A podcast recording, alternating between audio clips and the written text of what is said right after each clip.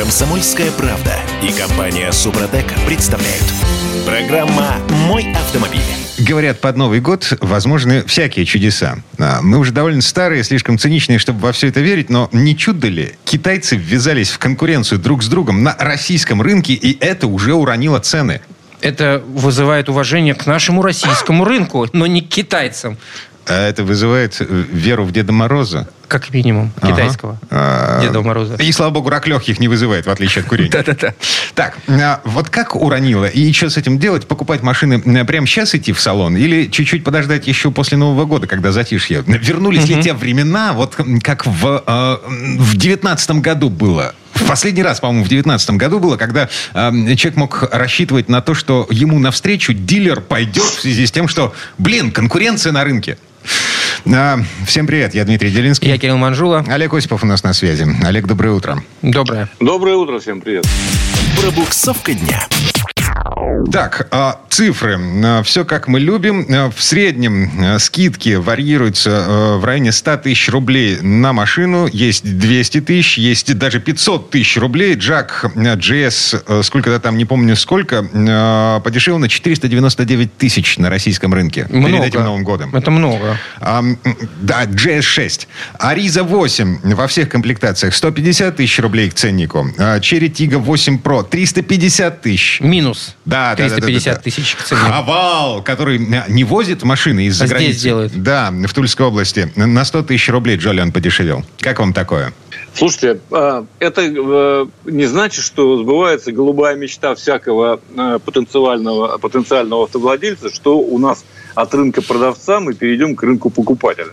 Но какое-то движение вот этим самым, этими самыми скидками обозначено. Но все равно, послушайте, абсолютно бесстыдные цены были с прошлого года.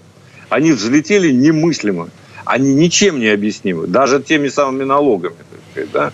Э, То есть, и кроме всего прочего, под, э, как бы под э, ажиотаж, который, понятно, э, неудовлетворенный спрос, э, они ввезли столько автомобилей, что у них еще есть запас 22 года. М. Поэтому, конечно, будут скидки. И, А- конечно, не надо торопиться. Не слушайте этих людей, которые впаривают вам сейчас с минимальными скидками и будут то же самое продавать в январе с еще большими скидками в феврале. Никуда не денутся. Машины стареют. И я об этом говорил не раз. Я не очень люблю дилеров в этом отношении. То есть они своего не упустят. Ну, пусть подвинутся немножко, потому что так беззастенчиво грабить людей не следует.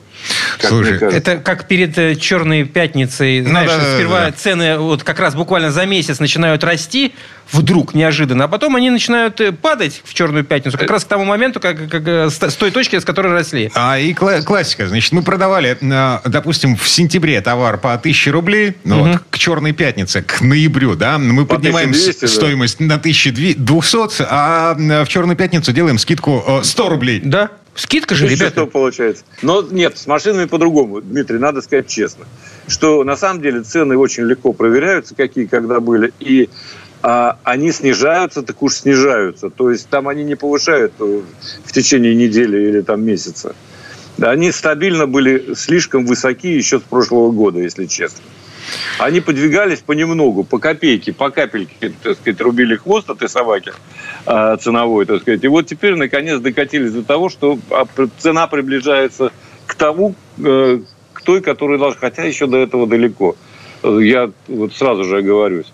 Честно сказать, Бедная- они должны бедная стоить, собачка. Наверное, в полтора раза дешевле. Мне интересно, когда э, китайцы начнут конкурировать с автовазом? Не друг с другом, а с автовазом. Они уже конкурируют с автовазом. Ребят, ну что вы, так сказать, смотрите.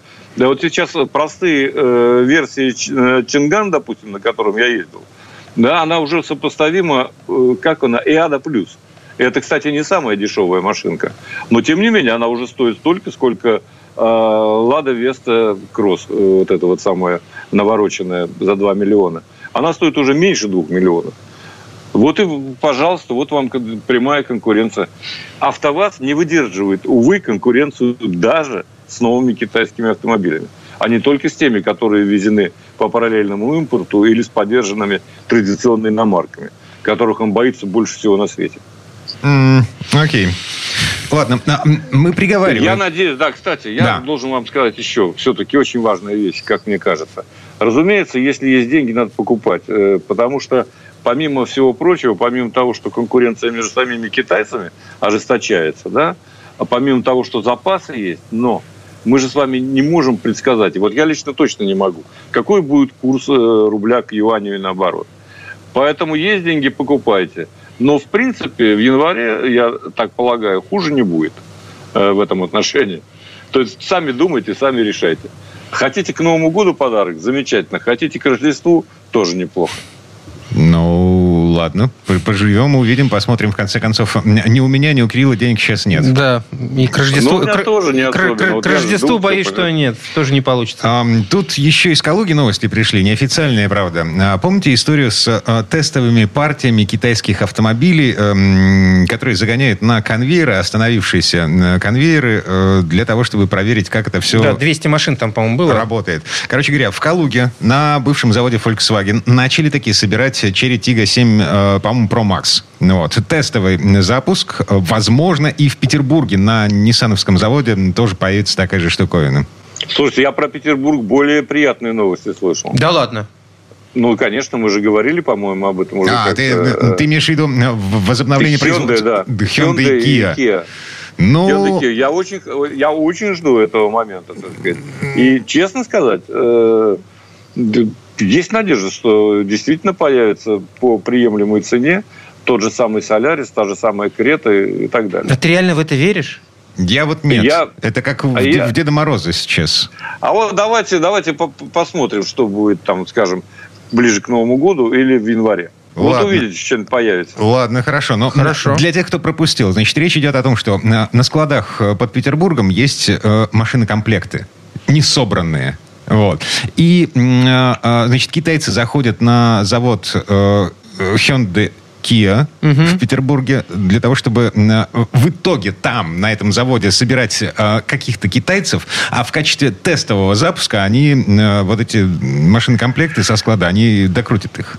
Ну, конечно, и не вывозить же их обратно, в конце концов. А чего не хватает, привезем из Казахстана. Я уже говорил об этом. Ну и нормально, абсолютно. Нам-то какая разница, откуда и каким образом? Нам важно, что машина хорошая и цена приемлемая. Мгм. А уж как это все, это второй вопрос. Окей, три минуты до конца этой четверти часа. У нас есть время потрогать машину руками. Тест-драйв.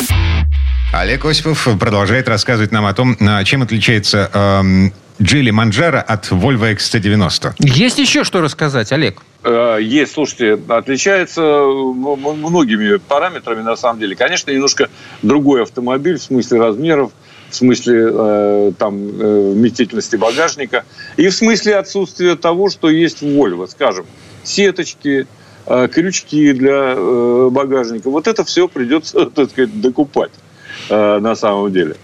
Да, во Не, ну, по- погоди, я, отношениях- я смотрю на цену, допустим, а, здесь в Петербурге сейчас новую Volvo XC90, а, 2 литра, 249 лошадей, э, можно купить за а, минималк стоит 5 900, ну, понятно, что это трейдин, скидки, кредиты, а в среднем цена где-то в районе 7-7,5 миллионов. Манжеру можно Ну купить от 3 700. Ну, где-то 3 Нет, миллиона ну- 800, окей. А нормальная дельта, ну, то есть можно, там, можно потратиться на сеточки и крючочки.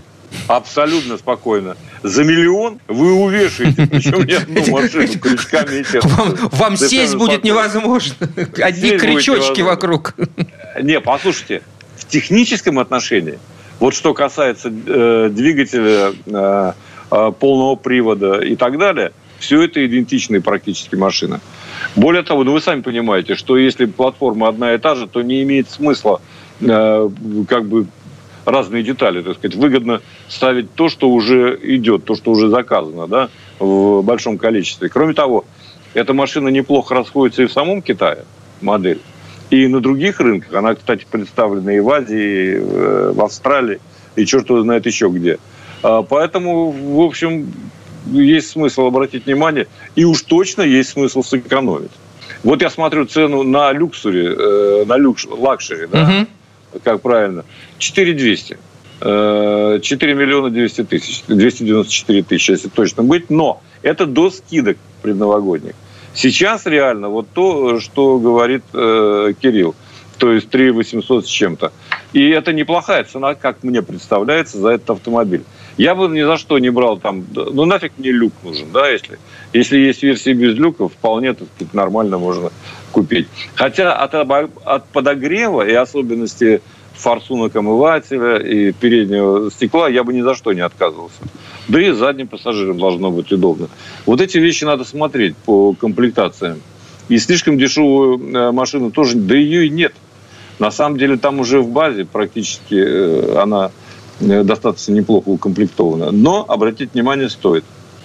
Стоит дофига. Мы закольцевались. На самом деле вернулись к тому, с чего мы начали. Эм, китайцы вступили в конкуренцию, настолько плотную э, конкуренцию друг с другом, что они начали снижать цены. И вот есть информация, автостат э, значит, а, а, а, посчитал, что в России в 2023 году появились 90 э, новых моделей из Китая, то есть не марок, а моделей, угу. да, а в 2024 году, по прогнозам экспертов из автодома, в России начнут продавать 45 новых китайских моделей. Ничего себе. Ладно, время этой четверти часа к концу. Олег Носипов был у нас на связи. Олег, спасибо. Спасибо, Олег. Всем удачи, берегите себя. Пока-пока. Мы вернемся буквально через пару минут. В следующей четверти часа к нам присоединится Юрий Сидоренко, автомеханик, ведущий программы «Утилизатор» на телеканале Че. Займемся мифами о применении зубной пасты в автомобиле. Комсомольская правда и компания Супротек представляют. Программа «Мой автомобиль». А в одной из прошлых программ мы разговаривали о том, как применять мыло, обычное мыло, и свечки. Для совершенно не, ну, не для того, о чем вы подумали. Вот. А прямо сейчас давайте поговорим о том, как применять зубную пасту. Для того, чтобы автомобиль сделать э, чуть-чуть красивее, чуть-чуть лучше. Все возьмем, что у нас в ванной стоит для этих целей. Э, это Кирилл Манжулов. Это Дим Делинский. Юрий Сидоренко, автомеханик, ведущий программы «Утилизатор» на телеканале Чей, большой затейник. Юр, доброе утро. Привет, Юра. Доброе утро, друзья. Автомастер. Так, э, зубную пасту... Нет, вот в моем детстве зубной порошок именно порошок, не зубную пасту, применяли для полировки всевозможных поверхностей. Это же абразив, в конце концов. Зубы, чем зубы, например, отличаются от фары автомобиля? Да ничем. И зубной пастой, и зубным порошком можно отполировать. Можно? Э, это, я так понимаю, был вопрос ко мне. Ага, точно. Э, можно, но, но очень, очень сомнительная история. Почему? Ну ведь абразив же. Ну, правильно, абразив. Ну, понимаешь, вот ты спросил, чем отличаются фары, например, автомобильные от зубов? Так. Повреждениями. Если ты, конечно, будешь ездить на велосипеде, постоянно улыбаешься, туда будет лететь пескоструй и попадать это все, все, и камни там попадать по зубам, тогда повреждения будут одинаковые. Да нет, ребят, совершенно разные, конечно, повреждения, но э, много мифов есть. Ну, я считаю мифов. Давайте так, вот я это все попробовал, и я могу рассказать, как это дело работает. Ты сравнил. Одно ну, конечно, естественно, я обязательно это... Я, я просто так не говорю. То есть я всегда, прежде чем что-то сказать, что это не работает, или работает не в той мере, я всегда пробую. Сравниваю, естественно, с тем, что я мог бы сделать в условиях сервиса. Ну, Давайте вот так вот честно скажем. Потому что если полировать без условий сервиса, то это такая, ну, половинчатая полировка я называю. То есть она визуал какой-то даст, но в основном э, о профессиональной полировке мы не можем вести речь. Так, окей, хорошо. Значит, берем зубную пасту. А, берем щетку зубную, ну, либо какой-нибудь ветошь. А, и намазываем на фару. И потом ну, трем. Слушай, ну вот это самое вообще частое то, что я вижу в интернете, причем там у людей все как бы более-менее получается, это красиво получается. Ну, э, что, что происходит? То есть вот я могу сказать, если вы будете полировать стекло, потому что я видел, что народ, народ и лобовые стекла тоже пытается полировать э, зубной пастой, причем пишут, что надо обязательно взять, вот, как правильно сказали, пасту для отбеливания, угу. что в ней содержится абразив. Ребят, то, что там содержится абразив, это, конечно, однозначно да. Только э, крупность этого абразива такая, ну, сомнительная сама по себе, чтобы подходил для, для полировки стекла. Вот. И стеклянную фару вы зубной пастой не заполируете. А пластиковую? Понимаете? Э, А вот с пластиковой я сейчас это отдельно скажу. А, хорошо. Смотри, стекля... вот берем стеклянную фару. Как полируем мы в автосервисе? Ну, то есть я показывал уже э, у себя в гараже, у меня там да, шоу такие устраиваю иногда для, э, для э, клиентов. Вот, смотрите. То есть если, например, на э, стекло надо заполировать лобовое, делается как? Берется наждачная бумага, специальная. Сначала поли- ну, ей зашлифовывается, насколько это возможно. Если там, конечно, такие царапины, что там уже ногтем цепляются, то ничего вообще не сделать. Но бывают такие царапины небольшие, там затертости небольшие. Ну, от чего-то дворников обычно. Да. То есть это, в принципе, реально отполировать. Но сначала полируют специальным абразивом, потом специальной губкой с абразивом. После этого берется один номер полироли со, со- с такой, знаете, зернистостью, которую ты чувствуешь пальцами. То есть ты берешь, ты катаешь, там чувствуешь зернистость. Потом берется еще одна полироль, в которой практически... Вот, вот, но она вот уже похожа на зубную пасту. Вот этот номер. А потом берется, я ее называю политура, то есть это, это уже финальный блеск. Вот знаете, это такая же штука, как вот если кто сталкивался с... э, Ну вот я в своем во- воз- с- с- вот с- в свое время постоянно дома натирал мебель этой политуры. У нас была такая белая паста, которую наносишь на тряпочку, и мебель натираешь, она вся потом блестит классно.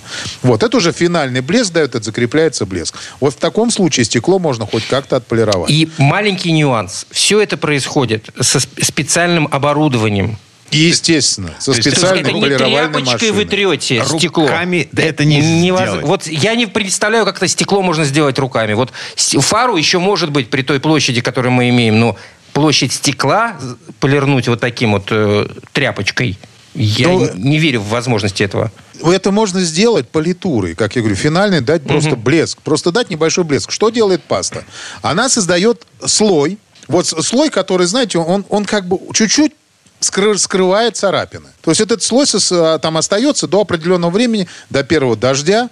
То есть это все потом дальше все смывается, ничего не происходит. То есть полировки самой вы царапину не полируете. Вы просто ее заливаете. Это все равно, что, знаете, вот как говорят, опять же, вот э, взять там э, жидкий ключ и вот скрыть, вот я видел тоже ролики в, ин- в интернете, как можно скрыть царапину на бампере. Берут и просто жидким ключом брызгают. И даже не протирают. Вот, ну, то есть там излишки где-то убрал, и все. Он вроде как залился, и вроде ничего не видит. Секунду, ну а как паста-то она белая, прости господи, а Но ты же ее убираешь.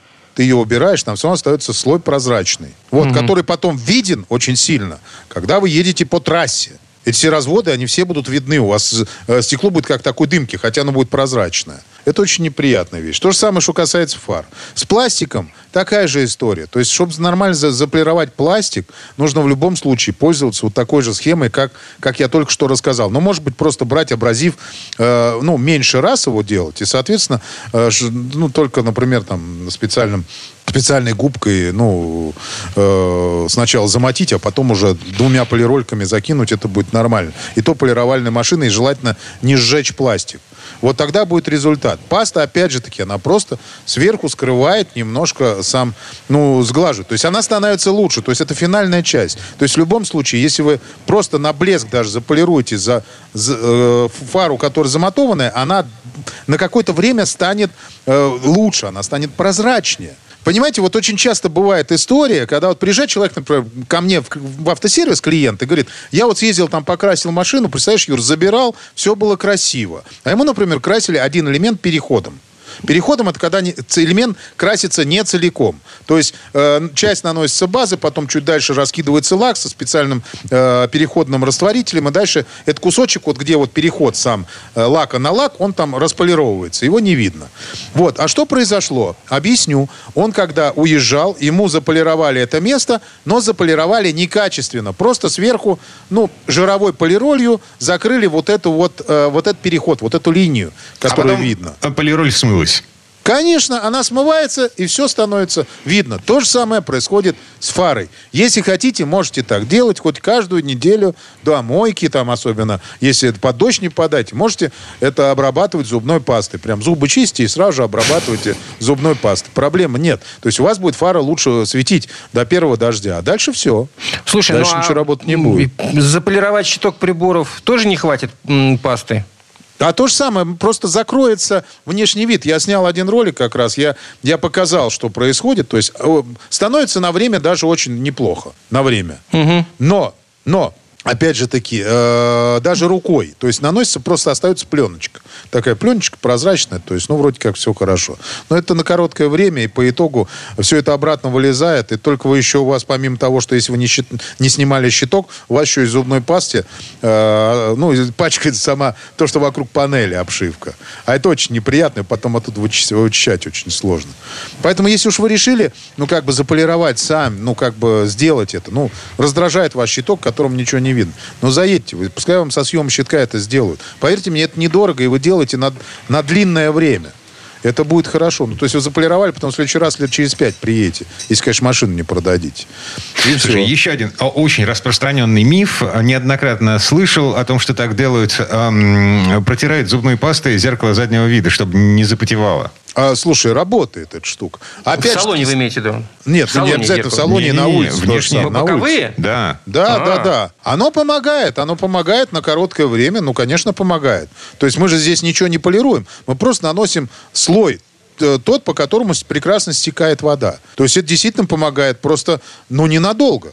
Опять же таки, хотите, делайте так. Я же говорю, вот, вот это вот как раз, вот то, что ты сейчас сказал, это работает. Тоже берется паста, прямо она, она очень быстро наносится, э, с тряпочкой стирается просто, вот располировывается немножко, и все. И остается вот зеркало как есть. По нему вода прям реально сбегает вниз. Но потом через пару дождей она просто опять начинает там оставаться, и все. Для этого есть, уже сделали специальный, э, ну, антидождь покрытие, которое не смывается Нормальный антидождь, если нанес, то его хватит месяца на три, на четыре легко. А и грязь нужно, также будет смываться. В магазин автохимии нужно. А мы же что? Мы же люди заняты. Мы ж... Нам же побыстрее. Вот. Да. Хватанул тюбик пасты из дома, э, пока домашние не увидели. И спонж уже вытащил вот этот круглый. И вперед. Нет, ну слушай, нет, вот это можно делать. Вот то, что на, на зеркала наносится, да, ребят, ну как бы, если не хотите никуда бежать, действительно, кто скажет, а что, меня все устраивает, только вот зеркала мне надо обработать. Ну, вы же тогда не будете антидождь покупать там хороший за 800 рублей или там за 1200, как вот я, например, рекомендую. Там реально там такая система, которая антидождь, антижук, антигрязь, антилед, там все сразу, все в одном. Там можно обрабатывать и летом, и, э, и зимой. Кстати, прикольная тема. Я когда обработал перед поездкой на юг, э, и э, я проехал на юг, и я реально ощутил, что это работает. Потому что там, когда проезжаешь, там же насекомых, это же просто невозможное количество. На лобовом стекле вот это все еще размазывается прекрасно. Так вот, они, они каким-то образом, там один раз проводишь, это все очень хорошо смывалось. То есть жирных пятен вот этих не оставалось. Очень удобная штука. Но это была не зубная паста, я могу сразу сказать. Так, ну ладно. Я что-то как-то задумался над тем... А, а, не, не, не полирнуть ли тебе что? А, я сейчас компромисс. Я знаю слово спонж. И не спрашивайте, откуда я знаю это слово. Женатый человек, все нормально. А, Юрий Сидоренко, автомеханик, ведущий программу «Утилизатор». Э, большой затейник э, был у нас на связи. Юр, спасибо. Спасибо, Юр. Э, большое спасибо, всем удачи. А мы вернемся буквально через пару минут. В следующей части программы у нас Федор Буцко и его впечатления от российских дорог. Федя завершил путешествие из Иркутска до Москвы. Комсомольская правда и компания Супротек представляют. Программа «Мой автомобиль». И все-таки у нас большая страна. Э, гигантская, я бы сказал. От Иркутска до Москвы проехал Федор Буцко. А, а, и что, время, остался жив. Время делиться впечатлениями, а, советами. Как вообще преодолеть такой путь? 7 тысяч... Сколько там? Федя? 7700 у меня получилось. Вот в центре Москвы у меня был 7700. Зафиксировали. Доброе утро. Доброе. Дорожные истории. Так, э, я сильно подозреваю, что на всю эту дорогу мы описать не сможем. Ну, по крайней мере, за 11 минут, что у нас мы есть. Да, да, да, да, да. Давай самое яркое. Самое яркое это то, что много городов, вот прям Иркутск, Красноярск, Новосиб, Тюмень, Омск, да, даже Омск, который не надо пытаться покинуть, Екатеринбург, там, Уфу, проезжали, Казань, Нижний везде местные власти уже привели в порядок центр города. Уже можно нормально гулять, э, и подсветка есть, и есть что посмотреть, есть где поесть, и выпить, и гостиницы в принципе, нормальные. То есть, по моим впечатлениям, при цене около 3,5-4-4,5 тысяч рублей за сутки можно снять приличный номер. Ну, вот что значит приличный в моем понимании? То есть, это должно быть чисто, должна быть удобная кровать, пусть не небольшая, там, не двухспальная, да, это не важно. Но должен быть стол, куда поставить ноутбук, там, микрофон, может быть, что-то еще из техники. А, ну, вот мои там коллеги по путешествию, э, товарищи, они уделяли особое внимание завтраку. То есть, обычно это шведский стол. Он, кстати, на мой взгляд, э, совсем не дешевый. То, что ты же можешь в большинстве гостиниц бронировать номер с завтраком или без, и там разница составляет там 800-900 рублей, там 1000, 1200. Угу. Это за завтрак. Просто я, например, не люблю там сильно так особо завтракать, и если я представляю себе свой завтрак в кофейне, то он точно стоить будет вдвое дешевле. Но не на 1200 рублей, я там круассан с кофе выпью. А, а вот в гостинице там, соответственно, шведский стол, ну и начинается вот это, народ с утра сидит и так прям как на работу пришел, знаешь, полная тарелка и вилки. Это же давай, особое там, удовольствие, Федя, надо, в, омлет. в отеле по позавтракать. Это же особый, да особый я ритуал. Завтракаю. Я тоже, я тоже в числе этих людей, которые с утра-то вообще-то дома, вы, может быть, просто кофе выпили, да, да а, а тут в итоге а тут тарелка, а потом пошел за добавку. Слушайте, др- друзья автомобилисты, а вы тут уже полторы минуты обсуждаете завтраки в гостиницах. А это важная часть путешествия. Понимаешь, мы говорим про автомобильное путешествие. Это не как тебя в самолет засунули, тур, а турагент тебя там куда-нибудь отвез. Ты сам себе турагент агент. Ты сам себе определяешь, как пойдет твое путешествие. А твое путешествие это не просто вот на одометре циферки там 3, 4, 5, 6, 7, 10, 20, 1200, там 3 и так далее. Да? Это же ну, твои впечатления. Поэтому важно, что ты ешь, где ты живешь. Вот. Кстати, про гостиницы. Мне тоже кажется, что это вот для тех, кто сам себе определяет поездку, кто вот сейчас на Новый, на Новый год или когда будут каникулы, или когда еще сам сядет в машину там, с семьей или с кем-то, или один, и поедет по стране, то ну, как бы в гостинице-то надо выбирать. Да? И вот у меня открытие мое, это то, что вот эти советские блочные здания из 1970-х годов, они ведь одно время были в удручающем состоянии. Я, например, не могу, уже 10 лет, наверное, не могу забыть ночевку в главном отеле на центральной площади города Козлов. А, ну, вернее, в последние 90 лет этот город а, зовется Мичуринском, это в Тамбовской области. Вот, но историческое название Козлов. Ладно. А, суть в том, что я приехал в главную гостиницу. И, знаете, я вообще думал, что после того, как я ночевал в доме колхозника в Архангельской области, что меня уже ничем не удивишь. Но вот тогда они на Тамбовщине смогли это сделать. И вот сейчас я снова останавливался в нескольких гостиницах, которые по типу такие же. То есть, это такое здание из серых плит, этажей на 10, например, с длинными коридорами, с большим количеством комнат. И вот это мое недоверие к таким гостиницам, оно исчезло. Вот раньше относился с недоверием, сейчас вижу, что подобные отели и в Тюмени, и в Омске в очень приличном состоянии находятся. Там сделан ремонт, но главное, там хороший менеджмент. То есть тебя правильно встречают, быстро там заселяют, тебе помогают там в том, что тебе нужно. То есть, и там как бы чистый, нормальный сервис и, и так далее. Есть, конечно, нюансы. Там в таких гостиницах, это гостиницы средней руки, там часто, например, они кладут тебе тюбик э, там с э, шампунем, ну, какой-то вот этот, знаете, пакетик такой с шампунем, такой странный, который надо не всегда открывать, надо в душе зубами его отгрызать, и, и, собственно говоря, потом у тебя внезапно все его содержимое оказывается уже в ладони, ты видишь, как вода его смывает в, в, в, в слив. Федь, а, я а, такой в Москве, ну, ладно, это отдельный опыт Не ну, это плохо. Короче, если едешь не, не на самолете, куда нельзя там жидкости более чем 100 миллилитров и так далее, ты едешь на машине. Тебе ничто не мешает взять с собой нормальный шампунь, нормальный душ-гель, ну или купить их по дороге, там, пожалуйста.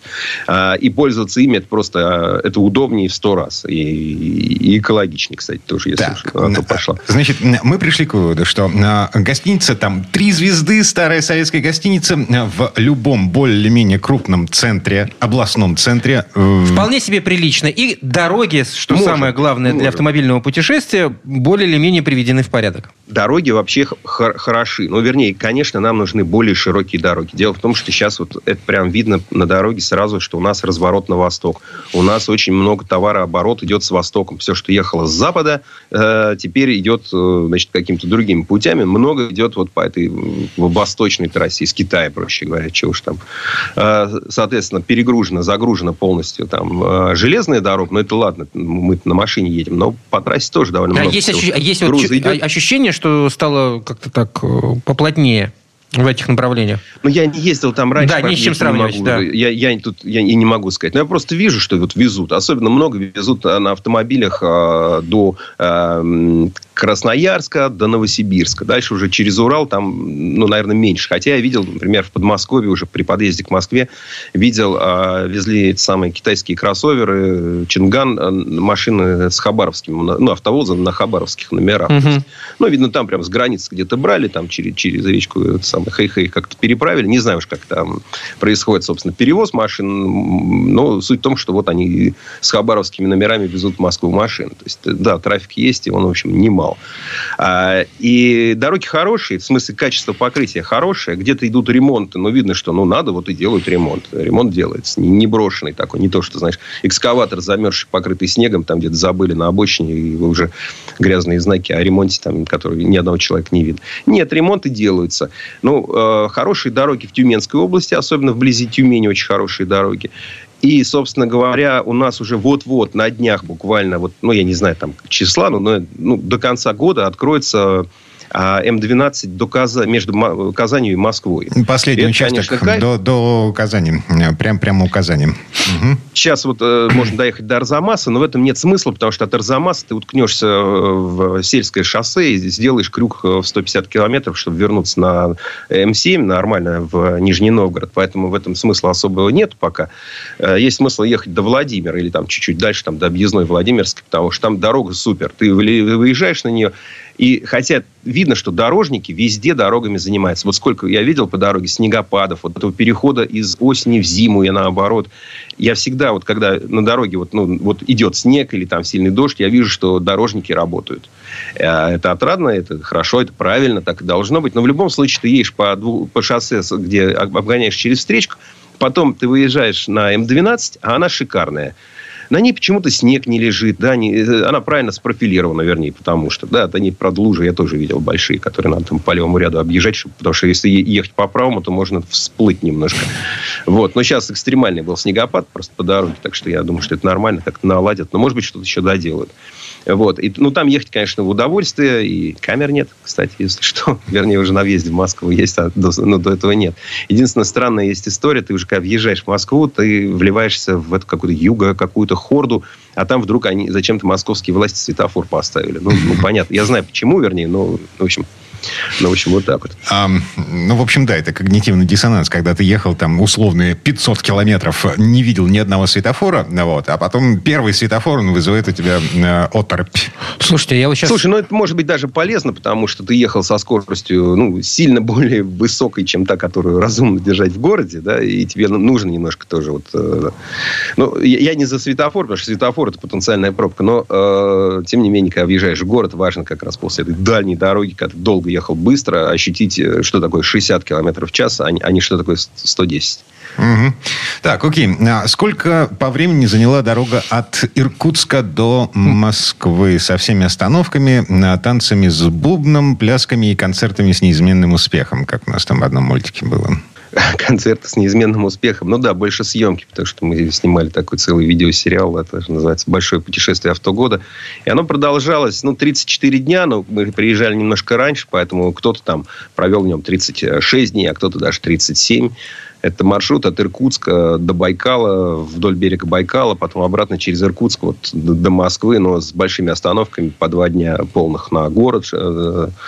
Э, э, Мы, мы все сняли, мы все покажем, мы все расскажем. Так, эм, минут до конца этой четверти часа. На твое личное ощущение. Какой из городов тебе понравился больше всего? Вот куда ты бы вернулся? Казань, Тюмень, Иркутск. Это три моих, э, г- три города, в которые я с удовольствием прям готов в ближайшее время э, снова отправиться. Ну, в Каз- в Казань, Выбирайте, на машине, который вам да. ближе, и В Казани ты уже Казань бывал. просто великолепно. Казань супер. Э, ка- ка- э, Просто столичный город с э, огромным количеством всего интересного. Сколько раз приезжал, всегда что-то новое нахожу. Тюмень для меня город открытия, потому что я просто не знал, что в Тюмени так классно, что столько общественных пространств, такой красивый центр, такой бог- бог- богатой истории. Оттуда надо ехать в Тобольск, я обязательно это сделаю еще. Вот. Ну, а Иркутск, Ир- Иркутск, там уже Байкал рядом. э, да. Но далеко. Слушай, ну, а в любом случае, э, вот посоветовал бы на автомобиле по этому маршруту в зимнее время года. Мне кажется, что ну, смотря все-таки... кому и в какой компании, да, мы, мы вот обсуждали. Есть люди, которые уже, у нас уже готовы, говорят, я, я хочу, вот я семью возьму, я поеду. То есть есть люди, кто говорит да. Федор Буцко только что из длинного-длинного путешествия. 7 тысяч... 700 километров. 7700 километров на машине. Федь, спасибо. Спасибо. Хорошего дня. Всего вам доброго. На, мы вернемся буквально через пару минут. В следующей части программы у нас журналист и летописец мирового автопрома Александр Пикуленко. Послушаем историю о том, что французы натворили с 408-м «Пыжиком». Комсомольская правда и компания «Супротек» представляют. Программа «Мой автомобиль». А это мы вернулись в студию радио «Комсомольская правда». Я Дмитрий Делинский. И я Кирилл Манжула. И в этой четверти часа у нас традиционная история от Александра Пикуленко. Отныне Peugeot 408 – это не только традиционный седан для рынков Китая, России, ну или Южной Америки. Модель с таким индексом примерно год назад была представлена и в Европе. И это уже совсем непривычный для нас француз.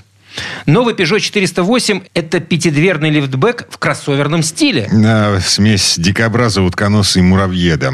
Похоже, такой форм-фактор становится фирменным для концерна Stellantis. В нем же сделаны модели Citroёn C4 и Citroёn C5X. По размерам и по предполагаемой цене 408 пыш попадает как раз между этой парочкой. Ну, а если серьезно, новый 408 создан на платформе EMP2 и широко унифицирован с семейством Peugeot 308. Но даже передняя часть кузова у него своя. С другой решеткой радиатора, более агрессивным дизайном бампера и мускулистыми крыльями. А как это ездит, слово Сан Санычу. Тест-драйв. Новый Peugeot 408 хорош. Возможно, это одна из лучших машин за всю историю марки. Он потрясающе выглядит, этот большой хэтчбэк, гораздо интереснее, чем любой примелькавшийся кроссовер. Увидев его, я почти влюбился. И грешным делом даже подумал, а не приобрести ли мне такой Пежо? Я почти поддался несвойственным мне эмоциям. А вот если отбросить радостные ожидания и посмотреть на эту машину с рациональной точки зрения, люди на улице обращают на него внимание и не только потому, что это совершенно новая модель. Peugeot 408 сразу демонстрирует свой уникальный стиль и характер – а в движении он ближе к комфортабельному лимузину, чем к агрессивному спортсмену. Действительно, в этом автомобиле есть что-то притягательное, и стилисты Peugeot еще раз доказали, что они могут вызывать эмоции. На этот раз, пожалуй, спорные, потому что я слышал от автомобилистов и не совсем положительные мнения о дизайне нового 408. Но это вопрос вкуса. А мне понравился этот неординарный стиль и реакции прохожих, да и других водителей на автомобиль подтверждает, что я не одинок в своих чувствах. Оригинальность. Вот что нельзя отрицать в Peugeot 408. И образ нарисован, среди прочего, выразительной передней частью с мощной решеткой и светодиодными фарами, жестким пластиком на колесных арках, порогах и под бамперами, увеличенным дорожным просветом, намекающим на возможность съехать с асфальтированных дорожек и большими 20-дюймовыми колесами. Резкие грани на дверях и крыльях, спойлер, венчающий покатую, как у купе, крышу – все это добавляет динамику силуэту большого пятидверного хэтчбека. И хотя автомобиль был разработан на компактной платформе EMP2, но с его длиной 4700 мм он уже ближе к моделям D-сегмента. Интересно, что в гамме концерна Stellantis у 408 уже есть технический двойник Citroën C5X. И много признаков того, что аналогичный автомобиль также появится и в модельном ряду Opel. Но давайте вернемся к Peugeot. Большая колесная база 2790 миллиметров привела к большому простору внутри, как на передних, очень удобных сиденьях, так и на заднем, где, несмотря на скос крыши, нет никаких проблем с пространством над головами. А неудобство в том, что те, кто сидит на заднем сиденье, вынуждены выбирать очень вертикальную посадку. Ведь откинуть спинку нельзя, а это вызывает дискомфорт при длительной езде. И уже как совсем незначительный недостаток воспринимаешь ограниченное пространство для ног. Но это только в том случае, если переднее сиденье максимально опущено. Спинка заднего сиденья раскладывается в соотношении 40-60. А багажник имеет приличный объем в 471 литр. А если сложить задние сиденья, то и 1545 литров не предел. Во время тест-драйва в нашем распоряжении был самый дорогой вариант отделки GT, с которым Peugeot 408 можно свободно отнести к премиум классу. Мягкие, приятные на ощупь материалы на приборной панели отделки дверей, а также покрытые хромом детали в сочетании с натуральной кожаной обивкой создают элегантную атмосферу. И, конечно, цифровой iCockpit в его последней версии несомненно подчеркивает современный характер автомобиля. Уплощенное с двух сторон небольшое рулевое колесо приятно ложится в руки. Высоко поставленная панель приборов с 3D-дисплеем имеет четкую графику, которая может быть адаптирована к любым пожеланиям водителя, как и виртуальные кнопки iToggle на панели под сенсорным экраном. И могут быть определены отдельные иконки управляющими приложениями. А еще под ними мы находим физические кнопки и ручку регулировки громкости. А на центральной консоли переключатели режимов работы коробки передач и привода. Машина-то у нас гибридная. Дополнительные кнопки также разбросаны и на рулевом колесе. Все вместе получилось достаточно эргономично. Также здесь доступны разъемы USB-C и индукционное зарядное устройство для смартфона. Подвеска Peugeot 408 использует стойки Макферсон спереди и балку сзади. А вся система уже давно отработанной кинематики имеет довольно мягкие и удобные ездовые характеристики. К счастью, это не означает, что автомобиль слишком сильно кренится в поворотах или нервно ведет себя при изменении направления движения. Наоборот, он очень стабилен и послушно подчиняется всем действиям водителя.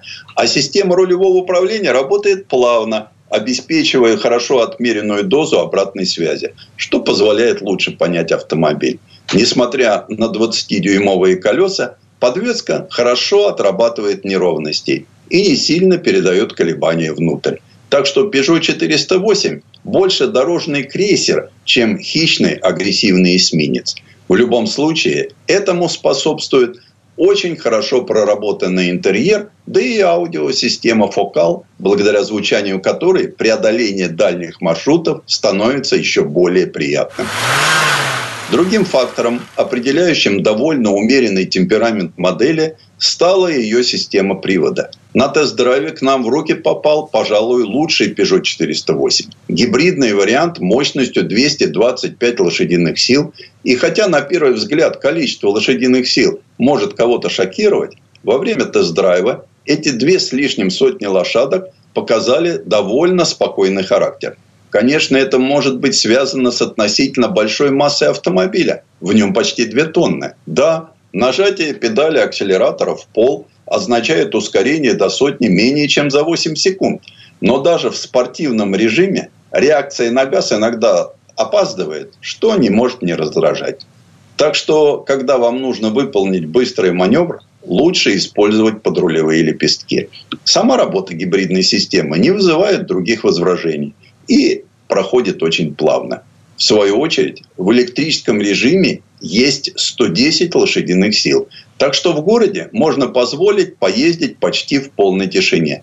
Электродвигатель также можно использовать на дороге на скорости до 135 км в час. Peugeot заявляет, что благодаря батарее мощностью 12,4 кВт-часа гибридный 408 будет проезжать даже более 60 километров. Во время почти 200-километрового маршрута в этом режиме удалось преодолеть чуть более 40 километров. Но средний расход топлива составил всего 5,3 литра на 100 километров. Для автомобиля такого размера и с такой мощностью это совсем неплохие результаты. Французский кроссовер оснащен бортовым зарядным устройством мощностью 7,4 киловатта. Она позволяет зарядить батарею примерно за 1 час и 40 минут. В основном езда на Peugeot 408 процесс очень приятный, а на маршруте отлично помогал активный круиз-контроль и помощник полосы движения с автоматической коррекцией пути, которая дополнена функцией полуавтоматической смены полосы движения. Она работает в диапазоне от 70 до 180 км в час и заменяет водителя на дороге с двухсторонним движением, где способна, обогнав автомобиль спереди, вернуться на свою полосу движения. В любом случае, когда дело доходит до электронных помощников, конечно, на борту нового Peugeot 408 мы найдем их немало. Начиная от шести камер и девяти радаров, система обнаружения усталости водителя, система распознавания дорожных знаков, экстренной помощи при торможении, матричных светодиодных фар, мониторинга слепых зон или отличной поддержки парковки с обзором в 360 градусов. Ну и что в итоге? У нового Peugeot 408, несомненно, есть свой уникальный фирменный стиль. Он приятен в ежедневном использовании, то есть обеспечивает высокий комфорт и умеренную стоимость владения, а также отменные ездовые характеристики. Сегодня это стоит недешево, но вы сможете порадовать себя, выбрав очень редкий, привезенный из Европы большой хэтчбэк, так не похожий на кроссовер. Тест-драйв. Сан Саныч, спасибо. Это был Александр Пикуленко, летописец мировой автомобильной индустрии. И у нас на этом все на сегодня. Дмитрий Делинский. Кирилл Манжула. Берегите себя. Программа «Мой автомобиль».